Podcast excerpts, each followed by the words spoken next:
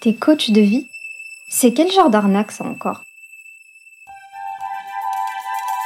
Bonjour à toi Bienvenue dans Mali le podcast qui t'aide à comprendre le charivari de ta vie. Dans cet épisode, on va parler des réticences que l'on peut ressentir lorsqu'on a besoin de faire appel à un ou une thérapeute ou coach. Je m'appelle Selma Sardouk, je suis coach certifiée et praticienne en thérapie brève. J'aide les femmes à prendre leur place, à s'affirmer et à se libérer des normes sociales pour vivre une vie qui leur ressemble. Se faire accompagner. Voilà une démarche qui n'est pas évidente pour tout le monde.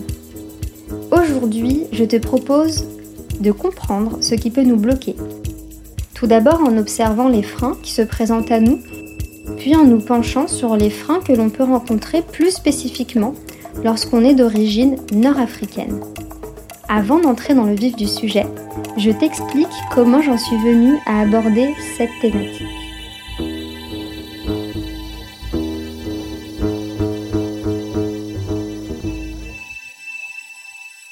Il y a quelque temps, mon amie, que nous allons appeler Sarah, m'a téléphoné car elle avait besoin de mon aide. Elle voulait que je lui dise comment convaincre sa sœur de prendre rendez-vous avec une thérapeute. Elle m'a alors expliqué que sa grande sœur était dans une période délicate de sa vie. Sarah était persuadée qu'un accompagnement serait la solution aux difficultés de sa sœur. Mais malgré toute sa bienveillance, Sarah se trouvait en face d'un mur dès qu'elle évoquait le sujet. À chaque pour qu'elle présentait à sa sœur, celle-ci lui exposait un contre. J'ai ressenti dans la voix de mon amie que l'attitude de sa sœur la vexait mais surtout l'inquiétait.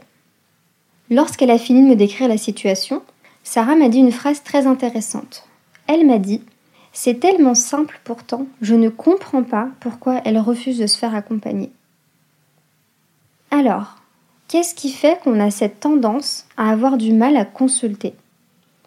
À vrai dire, la sœur de Sarah est loin d'être un cas isolé. C'est très souvent que j'entends des discours anti-thérapie ou anti-coaching.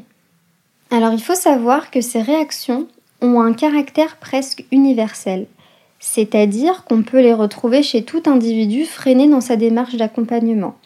Les causes peuvent être par exemple la réticence au changement, la peur de remuer le passé, le fait d'avoir du mal à faire confiance à une personne extérieure, ou encore une mauvaise image des psys ou des coachs qu'on peut considérer comme des charlatans.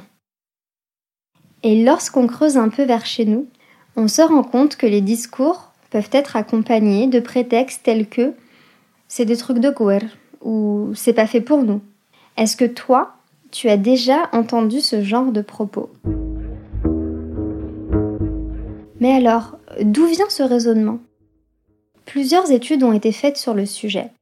Et il en ressort que lorsqu'il s'agit de se faire accompagner, en plus des freins dont je viens de te parler, peuvent s'ajouter des freins culturels, car nous sommes influencés dès le plus jeune âge par notre environnement et notre éducation. Et en effet, dans les cultures nord-africaines, en cas de problème, la famille est le seul lieu où on parle. À quoi bon se confier à un inconnu? On lave le linge sale en famille.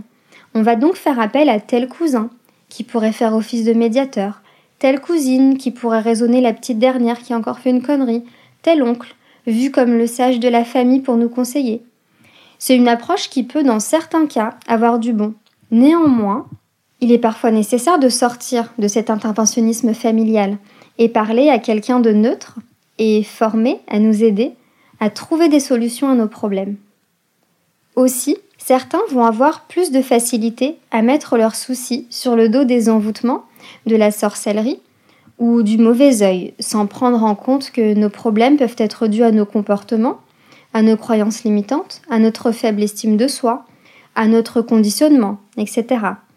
En faisant systématiquement ça, on ne prend pas la responsabilité de ce qui nous arrive et on la transfère tout simplement à autrui. Et c'est vrai que c'est confortable de croire que si nous n'allons pas bien, c'est uniquement de la faute des autres mais je ne suis pas sûre que ce soit la posture la plus efficace pour amener le changement dans sa vie. Parfois, nos problèmes et la conviction qu'on les mérite peuvent être tellement ancrés qu'on est susceptible de les passer sous silence durant de longues périodes, quitte à vivre dans une forme de déni. J'ai aussi souvent entendu de fausses croyances religieuses pour justifier un refus d'être accompagné. On m'a souvent demandé par exemple si la pratique de l'hypnose était haram, ou encore dit que seule la prière et les doigts peuvent nous permettre de nous sentir mieux, et donc que se faire coacher, bah ça sert à rien. Et puis bien sûr, il arrive parfois que le problème devienne si pesant qu'on décide qu'il est temps d'aller chercher de l'aide ailleurs, on tente une approche euh, thérapeutique en sortant du clan familial ou en sortant tout simplement du silence. Alors on cherche euh, un thérapeute, on prend rendez-vous avec euh, celui qui nous semble le plus sympa ou celui que notre bonne copine nous a recommandé. Et c'est vrai que son site internet est accueillant, qu'il a l'air professionnel. On se fie aux commentaires des clients satisfaits. Il a quand même 4,5 étoiles sur Google, ça promet. Mais au bout de quelques séances, si ce n'est dès la première, quelque chose coince. On peut parfois avoir l'impression que notre thérapeute ne nous comprend pas, minimise notre vécu, ou nie carrément notre réalité. Ces situations frustrantes peuvent être vécues comme des échecs et malheureusement, elles peuvent ébranler la confiance mise dans les praticiens et leurs méthodes. Je vais conclure en te disant que le choix de ton ou ta praticienne a une réelle importance sur le changement que tu vas opérer dans ta vie. Je ne dis pas qu'il faut absolument choisir un une thérapeute ou coach de la même origine que toi. Seulement, il est important de s'assurer que tu sois en confiance et que tu puisses t'exprimer librement et exprimer librement toutes les facettes de ton identité. Au-delà des attentes universelles qu'on peut avoir d'un professionnel, il est important qu'il ou elle soit en mesure de te comprendre, de comprendre ce que tu vis et de t'aider à trouver tes propres solutions à tes problèmes. Il est donc important qu'il ou elle soit consciente des aspects culturels et systémiques dans lesquels tu évolues sans pour autant les vivre. Merci à toi d'avoir écouté ce premier épisode de Meli Meli. Pense à le partager autour de toi et à t'abonner sur ta plateforme de podcast préférée pour écouter le prochain épisode dès sa sortie. Je tiens à remercier l'équipe qui me permet de sortir ce podcast tous les 15 jours. Arnaud de Musique pour l'Imaginaire qui produit chaque épisode. K qui m'aide à faire le travail de recherche et de synthèse. Mauve qui coécrit les épisodes et un spécial merci pour ce premier épisode à mon père, El Hossein Sardouk, psychologue à la retraite qui a accompagné tout au long de sa carrière des personnes en situation d'exil et qui m'a aidé à mettre en forme cet épisode et à structurer les idées que j'allais développer. Je te dis à dans deux semaines sur Meli Meli.